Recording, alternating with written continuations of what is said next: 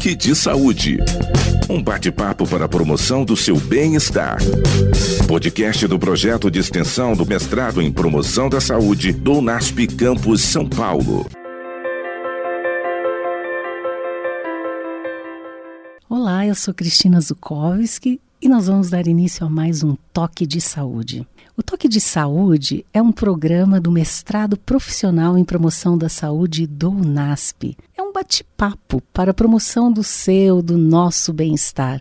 Nós recebemos aqui convidados, pesquisadores, professores do mestrado e também mestrandos agora que estão aqui atuando conosco, que têm uma carreira profissional já consolidada e outros que estão desenvolvendo projetos na área de promoção da saúde e muito nos alegra tê-los aqui conosco. Hoje está aqui a Karina e também o professor Tiago. E nós vamos agora conhecê-los um pouco melhor. Que bom que vocês vieram ao Toque de Saúde. Seja bem-vinda, Karina. Boa tarde, o prazer é todo nosso. Que bom que a gente está aqui hoje para falar um pouquinho da saúde, um pouquinho de promoção. Então, eu sou Karina, eu sou enfermeira, sou graduada aqui pela Unasp. É, atualmente, eu sou coordenadora de um serviço de uma unidade básica de saúde e de uma AMA aqui na região sul de São Paulo e sou mestranda, sou mestranda né, do curso de promoção da saúde. Olha que maravilha, né? Então vamos poder conversar um pouco sobre essa experiência profissional já consolidada na atenção básica. Professor Tiago. Olá, ouvintes do programa Toque de Saúde. É um prazer estar aqui com vocês. Eu sou o Tiago Cardoso, sou professor aqui no curso de mestrado em promoção da saúde do Centro Universitário Adventista de São Paulo e também atuo no curso de graduação em psicologia. Né? Eu sou psicólogo de formação e tenho mestrado e doutorado na área de educação e saúde na infância e adolescência pela Universidade Federal de São Paulo. É um prazer estar aqui falando sobre temas tão caros para a área de promoção da saúde com vocês. Então, Karina, professor Tiago, sejam bem-vindos mais uma vez. Nós ainda vivemos tempos de crise, não é? Eu acredito que as pandemias ou as situações pelas quais nós vamos passar não serão sempre as mesmas, não é? No entanto, desde 2020 nós temos que aprender a viver novas realidades, não é, em diferentes espaços profissionais.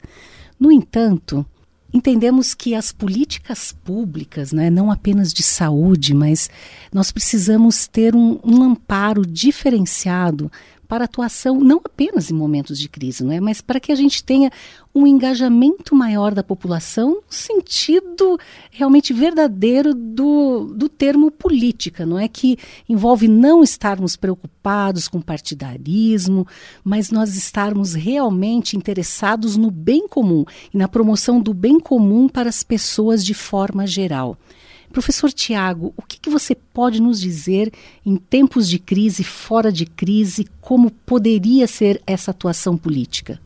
Bom, o campo né, das políticas públicas e dentro desse campo as políticas públicas direcionadas para a garantia dos direitos fundamentais do cidadão, né, ou seja, o acesso à educação, à saúde, ao lazer, ao trabalho, eles precisam estar em voga a todo momento, né? incorporados realmente no nosso DNA político, no bom sentido da palavra, como diálogo, como preocupação com os problemas coletivos, né? com o bem-estar e o desenvolvimento também da nossa nação. Então acho que esses momentos de crise, eles têm trazido à tona a importância dessas políticas públicas e a gente tem como exemplo o tema de hoje, né, que é sobre uma política muito importante, que é a política nacional de imunização, né? Então, o Brasil ele tem um amplo programa histórico reconhecido no mundo inteiro através do seu PNI, do seu Plano Nacional de Imunização, em que você dá o acesso para a população inteira do país, com a cobertura muitas vezes na cifra dos 90% da população coberta por esses planos, em que você tem os imunobiológicos desde lá quando você ainda está no útero da mãe, né, quando você está nos programas de imunização das gestantes, até o envelhecimento, né, até o período aí da melhor idade. Então, é, é, um programa reconhecido no mundo inteiro e que fica em bastante destaque nesse período que a gente tem enfrentado uma pandemia, né, como essa causada pelo novo coronavírus. Olha, Karina, realmente é muito importante isso que o professor Tiago destaca. Então, no, com uma preocupação atual, né, global com a questão da imunização e com a existência de um plano nacional aqui no Brasil de imunização, atenção básica, onde hoje é seu espaço de atuação, de gestão, ela tem ocupado assim um papel de proeminência, não é? Então ela está num patamar. Antes não pensávamos, não falávamos, não frequentávamos tanto, inclusive o espaço físico hoje da atenção básica, as unidades básicas de saúde. Você que convive como gestora, como uma profissional da saúde comprometida realmente com a saúde da população, está lá envolvida nesse dia a dia. O que, que você pode nos dizer como está hoje? Né? Como está a atenção básica hoje? Como está a unidade básica atendendo em tempos tão difíceis em que é necessário atender às prioridades e às necessidades anteriores e uma nova demanda é, que a crise nos impôs? Muito, muito bacana a gente trazer esse tema aqui para poder fazer esse diálogo. As unidades básicas de saúde sempre tiveram esse papel de trazer à população a questão do calendário é, de imunização, né? Mas, de fato, isso não tinha tomado uma proporção tão grande como com a vinda agora da pandemia e das vacinas novas.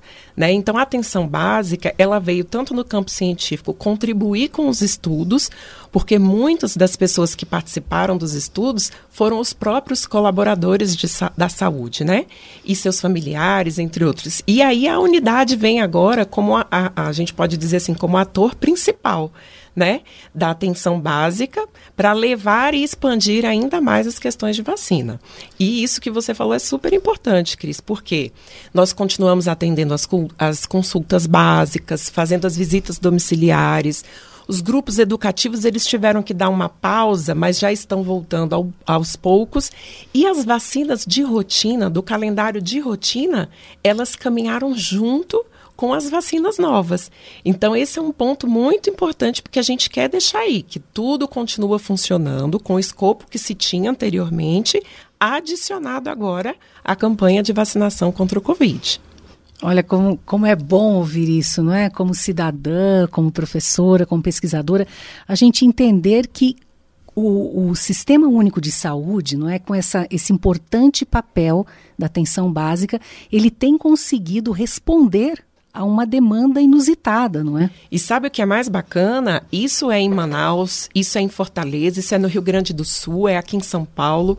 São unidades de saúde pequenininhas, às vezes com uma equipe só de saúde da família, ou até tradicionais, nos modelos tradicionais, as grandes metrópoles, como Rio de Janeiro, São Paulo, né, como o nosso Distrito Federal. Então, a, a atenção básica, ela realmente agora foi vista no seu modelo, no seu papel, com maior magnitude, que ela realmente realmente tem.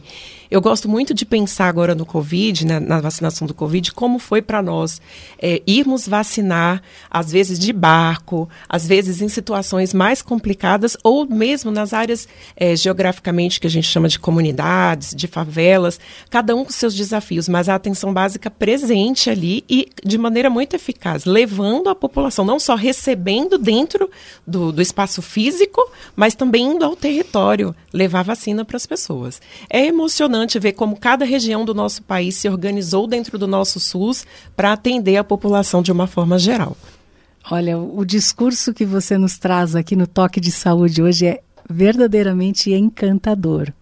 Então, isso assim muito nos alegra pensar, eu acho que isso isso combina muito bem com o sentido político, não é, que o professor Tiago estava colocando de a gente poder ter um verdadeiro acesso, né? Um, é um interesse pensar que a nossa estrutura, em muitos sentidos, com todos os problemas ou entraves que ainda aconteceram no processo, ela está, ela está a caminho, não é? A gente tem uma atenção básica e os profissionais da saúde completamente envolvidos. No município em que eu resido, em São Paulo, quando eu fui tomar a primeira dose da vacina, eu já fiquei encantada, né? Como tudo ainda estava funcionando bem naquela unidade básica de saúde local onde eu estou cadastrada os serviços funcionando, as informações, mas o interesse aquele interesse humanizado das pessoas que estavam atendendo lá no meu pequeno município. Então, chego lá e eu tenho um atendimento diferenciado em meio a uma fila enorme de pessoas. Eles estavam dando esse atendimento para muitas pessoas. Eu realmente é inspirador. Cris, uma das coisas que a gente tem experimentado muito, e no início, eu me lembro bem do primeiro dia que a nossa unidade pôde vacinar é um mix de sentimentos muito grandes, né? Primeiro de você estar é, vivendo essa pandemia que trouxe para nós tantas consequências, né? Tantas dores, tantas lutas, uma coisa inesperada com a emoção de você estar ali vacinando as primeiras pessoas, e nós começamos com um público importante, mais frágil, mais vulnerável, que foram os idosos, né, de 90 anos ou mais, mas nós participamos da alegria de sermos atores, de estar ali fazendo aquela dose tão essencial para a comunidade. Quando eu te conto isso, me arrepia de lembrar as primeiras lágrimas que nós vivenciamos juntos. Eram os pacientes, os nossos usuários, emocionados de estarem recebendo os imunobiológicos e nós, profissionais de saúde. É, e um dos sentimentos que eu sempre lembro, que eu gosto de compartilhar, foi quando eu tomei a minha primeira dose. Eu pensava, como eu gostaria de que minha mãe, meus irmãos, meus filhas já pudessem viver isso. E aí, aos poucos, a gente foi vendo cada etapa das faixas etárias sendo vacinados. E aí a gente pensa que alegria poder fazer parte desse grupo de profissionais, de cientistas que nós somos, porque muitos de nós têm participado das pesquisas, e de atores, né? Vivenciando, experimentando as emoções da gente ver as pessoas realmente é, se, se protegendo. É, recentemente, os nossos últimos estudos comparativos já têm mostrado o quanto pessoas que contraíram a doença após a vacina tiveram efeitos menos é, é, é efeitos mais leves, vamos dizer assim, da doença.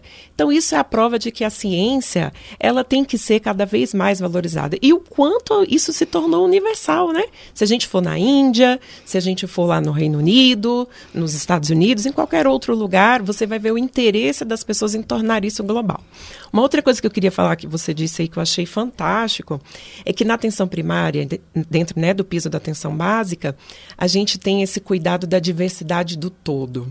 É muito legal isso. Eu estou sempre ali falando do idoso, mas eu também estou falando da gestante, a gente está falando das pessoas com comorbidades e também estou falando das pessoas dentro de uma, de uma característica sem nenhuma doença, sem nenhuma outra questão crônica. Dentro de tudo isso, a gente olha esse espaço e pensa: Todos precisam ser vacinados.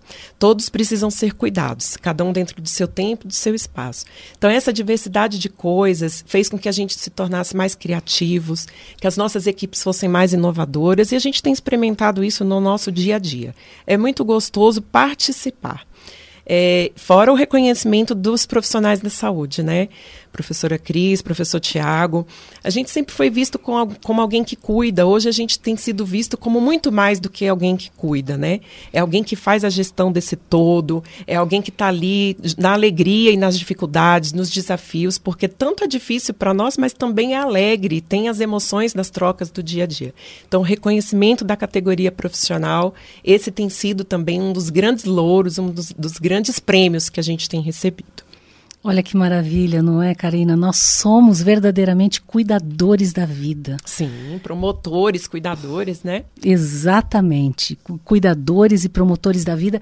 E como é importante a gente reconhecer, você falou do reconhecimento, eu tenho observado que os profissionais da saúde, ou mesmo aqueles, não é, na atenção primária, aparentemente esquecidos por um tempo. Eu acho que há algumas categorias profissionais que às vezes elas recebem um toque assim de invisibilidade e nesse momento, o protagonismo, eu acho que faz com que nós estejamos muito mais alertas. Primeiro, a nossa parceria como cidadãos, como pessoas civis, mas também eu acho que isso desperta do poder oficial um olhar diferenciado que é necessário ter. Cris, um dos grandes depoimentos que a gente tem são dos agentes comunitários de saúde. Né? E outros é, atores que às vezes estão ali é, é, nas UPAs, nos CAPs, todos foram convocados para vir ajudar, para se tornarem vacinadores, né? Só que o brilho do olho do, do agente comunitário é inspirador porque ele se sente pertencente a esse sistema que antes estava muito distante para ele. Então, quando ele convoca ali um usuário, um paciente, quando ele está na fila fazendo um cadastro né, no, no, no sistema, isso em todo lugar. Quando ele está carregando a caixinha de isopor com a gente, quando ele está ali entendendo a importância do papel dele. Porque antes a gente falava muito, ah, tem aquele sistema dentro das políticas médico-cêntricas, entre outros. É, é ver as, como a saúde se tornou multiprofissional e que cada ator é importante na construção desse todo. Essa semana a gente ouviu um depoimento de uma agente comunitária que se emocionou muito é, quando ela foi fazer o cadastro de uma pessoa que é de fora do país, da região da África, e a pessoa chorava muito em receber a oportunidade desse imunizante. E a, e a agente comunitária também se emocionou bastante, dizer, poxa, eu faço parte desse momento histórico. Então, isso que você falou, que todas as categorias envolvidas. E a gente tem pedido, viu, técnicos de raio-x, os administrativos, os técnicos de enfermagem, médicos, todo mundo tem se envolvido de alguma forma nesse processo da vacinação de forma global aí. Olha, isso provoca, isso vai, é um efeito dominó, não é? Eu acho que vai gerando um engajamento, um engajamento muito maior da população. Acho que antes, quando a gente comentava alguma coisa relacionada à participação social, nós entendíamos muito menos de tudo isso. É, como você falou, uma agente comunitária de saúde, que ela pode chegar na, em uma rua aqui da nossa comunidade e alguém lá é, já vai falar, elas vão se comunicar, elas se conhecem pelo nome, elas sabem das necessidades de saúde e muitas vezes em outras questões que vão estar ali impulsionando aquela pessoa a seguir em frente. Então, esse trabalho, é, a valorização é uma coisa assim essencial.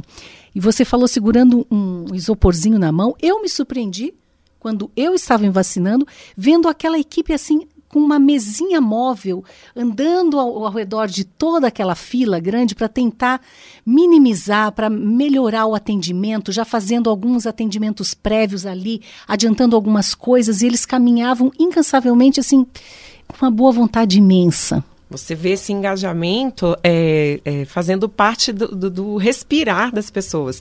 E trazendo, sabe, Cris, quando você faz assim, ó, desde a mesinha, do preparo, a gente sempre lembra o cuidado que a gente tem com os imunobiológicos. Com temperatura, com armazenamento, com transporte, com aplicação, com a dose correta. Isso tudo fez com que a equipe se inspirasse cada vez mais na, na própria segurança e na segurança daquele que a gente está proporcionando ali um procedimento. Isso é muito bacana. É, isso, e nosso país é extremamente desafiador, desde áreas muito distantes, as áreas rurais, as áreas. É, a, a urbana também é extremamente desafiadora, mas nós temos visto equipes engajadas e criativas, que isso é o que eu acho mais bacana. Como se proteger do sol, da chuva, e como trazer alegria e motivação para todo mundo trabalhar, porque são horas de trabalho. É, recentemente aqui no nosso município, nós tivemos uma virada da saúde. Então, foram quase 48 horas vacinando as pessoas. Lógico que mudamos os turnos, as equipes, mas a alegria em participar de um momento histórico como esse é o que a gente vai levar como legado para outras gerações e vamos poder contar isso nas nossas histórias, né? Com certeza, Karina. E você fazer uma virada da saúde num município como São Paulo, não é? Com tantas pessoas, você realmente é, é um envolvimento, é um engajamento de, de grande porte.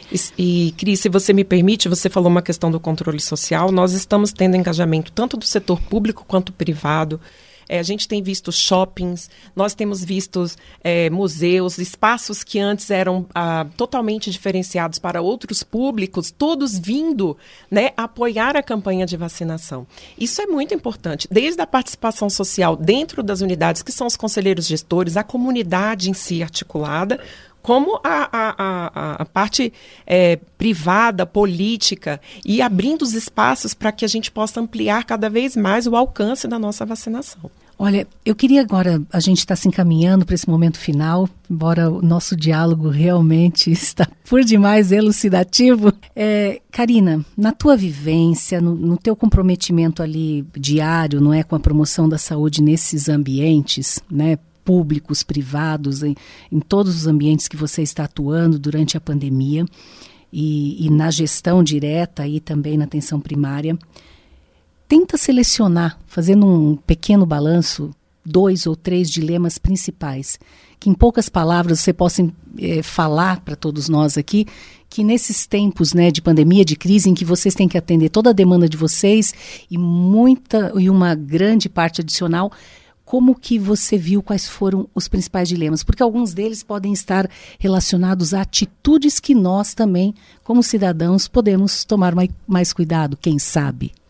Cris, acho que eu elencaria três dilemas é, de natureza talvez até um pouquinho diferente. Um dos principais dilemas talvez seria aí a, a, a infraestrutura que a gente tem, né? Então, a quantidade de RH, de vacinadores, é, o tempo trabalhado, esse é um dilema importante, porque a equipe, ao longo do tempo, vai se desgastando também, vai adoecendo. É pelo desgaste do, da volumetria que a gente tem de toda essa questão da vacinação. Um outro dilema importante é a comunidade entender o que, que precisa ter, os documentos necessários.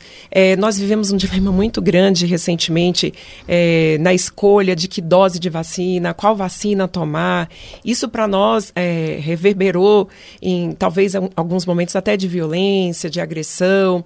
Isso foram dilemas importantes a serem vivenciados. Né? A própria distribuição, é, logística do abastecimento, esse é outro dilema importante, porque nós não temos como prever o que a gente vai começar a trabalhar no dia. Esse, esse abastecimento nós recebemos e aí a população também fica instável porque quer a segurança e quer a antecipação do que está acontecendo. Mas de tudo isso, eu digo para você que o saldo é muito positivo quando a gente se comunica, quando a gente se importa, quando a gente explica da melhor maneira possível e quando a população também busca todos os recursos disponíveis para que ela obtenha a informação.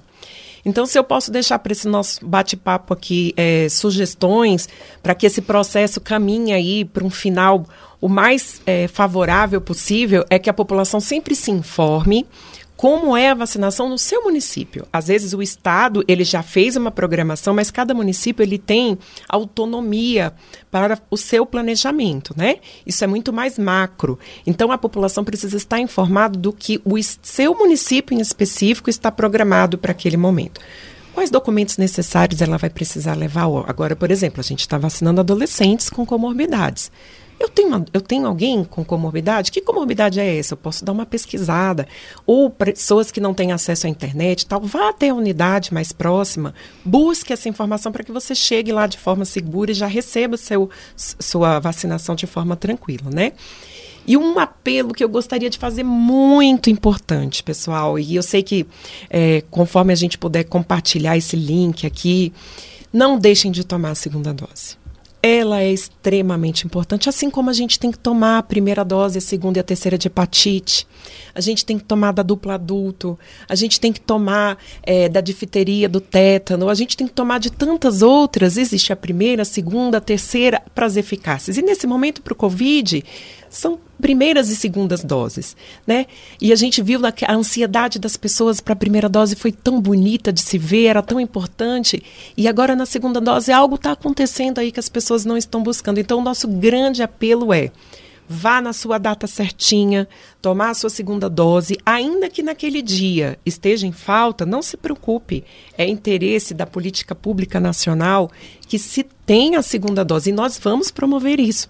Então não fiquem nervosos, entendam e venham tomar a segunda dose. A segunda dose é extremamente importante para proteção e ampliação melhor né, contra o coronavírus. Assim como é das outras doenças, todas que nós estávamos acostumados a controlar através das vacinas. Essencial, Karina. Eu acho que e, e a, para além da segunda dose, a gente precisa estar mais alerta aos pedidos, não é? As campanhas do nosso município, como você disse, é, a, a essa questão da saúde, da participação, é muito importante que não seja o envolvimento de um, mas de um grupo de muito maior de pessoas.